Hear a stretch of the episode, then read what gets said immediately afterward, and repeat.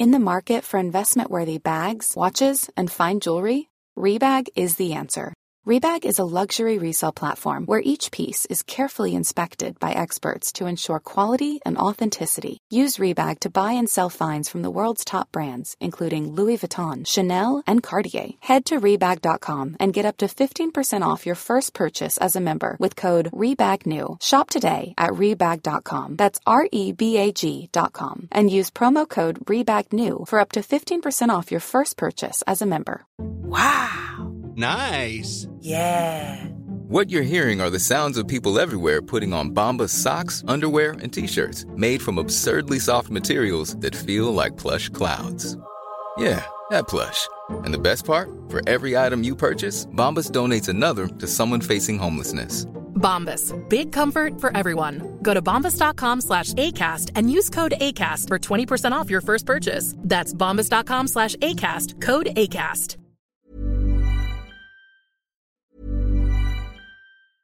I'm Sandra, and I'm just the professional your small business was looking for. But you didn't hire me because you didn't use LinkedIn jobs. LinkedIn has professionals you can't find anywhere else, including those who aren't actively looking for a new job but might be open to the perfect role, like me.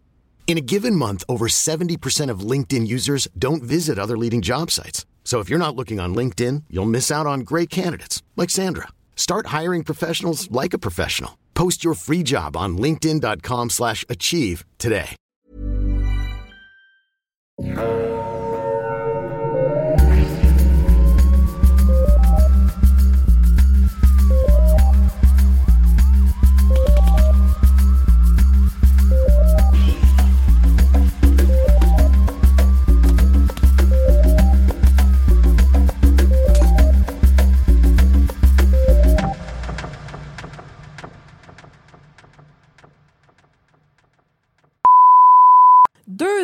plus tard, là, on est rendu quand Michael il a 13 ans. Soudainement, Drakus disparaît mystérieusement. Sans son leadership, IWC a rapidement disparu aussi. Alors Michael est parti à la recherche d'un nouveau groupe de hackers et il s'est retrouvé de nouveau sur Fnet, le channel des hackers, à la recherche d'un nouveau crew. C'est vrai, c'est un crew. Yeah, c'est un yeah, équipé. yeah. C'est des pirates. Pirate slang. Cette fois-ci, Michael avait des ambitions encore plus grandes que la première fois. Il voulait attirer l'attention des groupes de pirates les plus élites de Fnet, les Elite Crew, comme il disait dans le podcast. Bon, pour ce faire, Michael a seté ses vues sur un nouvel objectif. Hacker une chaîne dans Fnet, Wow. qui est le réseau des hackers. Je vais hacker les hackers. Wow! Cette chaîne avait pour titre hashtag Exceed et regroupait plus de 3000 membres. Elle était gérée par un groupe de hackers nommé Mad Crew. pour arriver à hacker cette chaîne, Michael a Et commencé ils par... avaient des tatouages tribales. Ils étaient... Tout le monde ressemblait à Tom Hardy dans Mad Max Fury Road. Et tout le monde avait l'air d'être dans un groupe de new metal. aussi.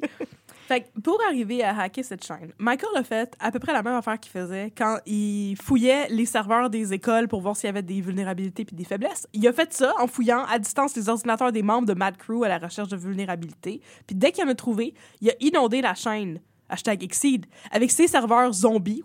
Qu'il y a plein de données d'informations qui viennent en même temps. Ça lui a permis de créer des nouveaux comptes administrateurs. Puis après ça, il a délité tous les autres administrateurs. Puis après ça, il est retourné dans la chaîne. Puis il a dit « Haha, bitches, got you now! » Et quand il a réussi ça, il a reçu une offre de la part du plus gros collectif de hackers Ben là, à joindre leur rang.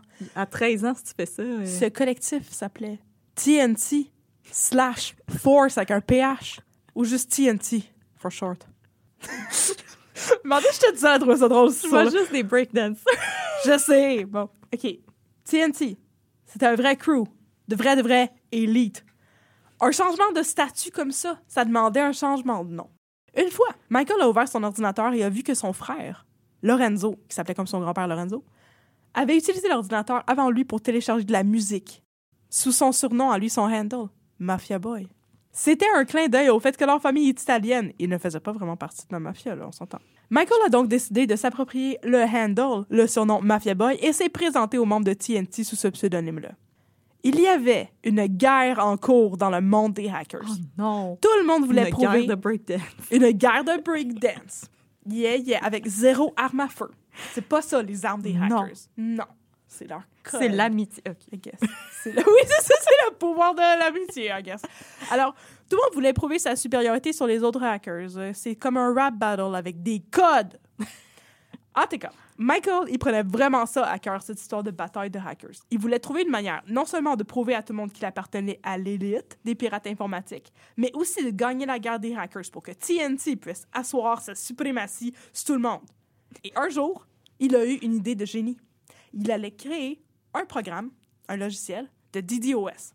DDoS, ça veut dire Distributed Denial of Service.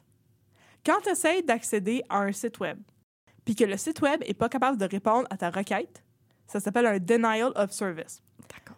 Le principe d'un Distributed Denial of Service, c'est de lancer une attaque sur un site web, une plateforme, une chaîne, et de bombarder cette cible de données et de requêtes de données au point où des personnes qui voudraient légitimement la consulter sont plus capables d'y accéder. Là, la comparaison que Michael faisait lui-même dans son livre, c'est que c'est comme si tu as une pièce, puis tu la remplis de zombies à capacité jusqu'à ce qu'une personne qui n'est pas un zombie soit plus capable de circuler. Fait que là, un hacker, pour faire ça, utilise un réseau d'ordinateurs qui ont été hackés, les Zombified Servers, pour se connecter à un site web et bombarder de requêtes. Ça peut être des requêtes pour avoir euh, des informations. Ça peut être des, euh, des rapports de diagnostic de crash, des affaires comme ça. Fait qu'il envoie des requêtes à un site web. Là, l'exemple qu'il va avoir, le premier sur lequel il va faire, c'est Yahoo. Fait que c'est comme clairement, c'est- tu essaies de faire des recherches sur Yahoo, ce serait ça un exemple d'une requête de données. Bon. Fait qu'il fait ça jusqu'à ce que le site soit plus capable de répondre parce que le site a plus assez de bandes passantes pour réussir à répondre à toute cette demande-là. Fait au début, ce que ça commence par faire, c'est que ça ralentit le site, puis éventuellement, ça le fait crasher au complet. Fait que là, le hacker demeure en possession d'une certaine manière du site web jusqu'à ce que lui décide de déconnecter ses serveurs zombifiés. D'accord. Voilà, c'est comme ça que ça fonctionne. Je suis pas pire, je suis bien ouais. Là, tu peux poser des follow-up questions, ça, c'est le bout que je connais le plus. OK. Fait que là, je. Michael voulait créer un logiciel qui soit capable de faire des distributed denial of service, qui soit si puissant qu'il arrive à impressionner tout le monde et ainsi devenir le plus grand hacker de tous les Le temps. roi du monde. Et il voulait prouver qu'il était, dans le jargon, LEET. L-E-E-T. Michael ne possédait pas les skills pour créer un tel projet, alors il a recruté un autre membre de TNT pour faire ça à sa place, une personne avec le handle Sinkhole. Et cette personne a réussi à lui créer un programme que Michael a intelligemment nommé Rivolta, qui veut dire en italien. Wow. Wow. Amazing. Le monde dans les podcasts, là, il, their mind was blown par cette affaire-là parce que c'est c'est des anglophones, ils comprenaient pas. Ouais, mais Revolt, ça existe en I anglais? know, mais il était tweet, en tout cas. OK. Fait que c'est ça. L'agent du FBI, Grant Rabin, s'apprête à partir du bureau pour les vacances de Noël. Il est cependant arrêté par un appel de son collègue Robert Miller, Mm. qui l'invite à le rejoindre dans un Starbucks. La raison? Pour reporter les vacances de son collègue, il a reçu de l'information au sujet de Alpha 02. Mhm. Sur place, Miller révèle à son collègue qu'un informateur lui a dit que dans les premiers jours en ligne de Alphabet, quand le site était encore à l'abri des regards des autorités, le créateur du site avait fait une erreur critique, voire comique. Mhm. À l'époque, quand un utilisateur s'enregistrait pour recourir au service de Alphabet, il recevait un courriel de bienvenue qui lui était envoyé via le serveur du site qui était protégé par Tor. Mhm. Et là, j'ai la définition de Tor. C'est un réseau informatique superposé, mondial et décentralisé. Le principe de Tor, c'est le routage en oignon. Le routage en oignon euh, va pallier certaines carences des systèmes existants qui ne suffisent pas à garantir l'anonymat. Donc, c'est pour cacher ton adresse IP. Euh, dans le fond, ce que ça fait quand tu utilises le serveur C'est que ça va comme multiplier ton adresse IP avec plein d'autres ordinateurs. OK. Fait qu'on peut pas te situer. OK. Parce que c'est comme si tu étais à 10 places en même temps. J'ai compris ce bout-là. Et voilà. Parfait. Oh, oh mon Dieu, je me sens brillante. Mais, dû à une erreur de configuration dans le, dans le serveur, le metadata du courriel révélait l'adresse de l'auteur du courriel. Là, attention, parce que ça va être vraiment cool. Ah. Ah ah. Pimp underscore Alex underscore 91 at hotmail.com, ainsi qu'une adresse. IP situant le serveur de Alphabet dans les Pays-Bas, Nice. avec les tulipes et les moulins à vent. Et là, pot et la prostitution. Pourquoi t'as nommé les tulipes et les poulets avant? Parce que C'est comme un test de Rorschach. C'est comme un test de Rorschach. Oui, c'est ça. On dit tulipe, on dit Oh, oh, oh, des petites madames tout nues dans des vitrines. Oh, Red Light. OK, oui. Euh, L'erreur avait rapidement été rattrapée, mais l'informant avait archivé le courriel et l'avait conservé pendant les deux années au cours desquelles Alphabet avait pris de plus en plus d'importance sur le dark web.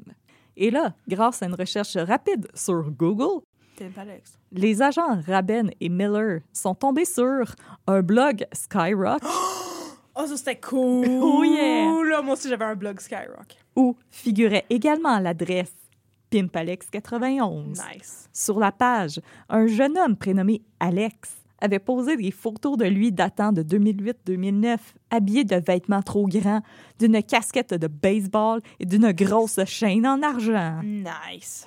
Sur une image, il avait également inscrit son nom de rappeur, Ragmind, dans le style d'une pochette d'album.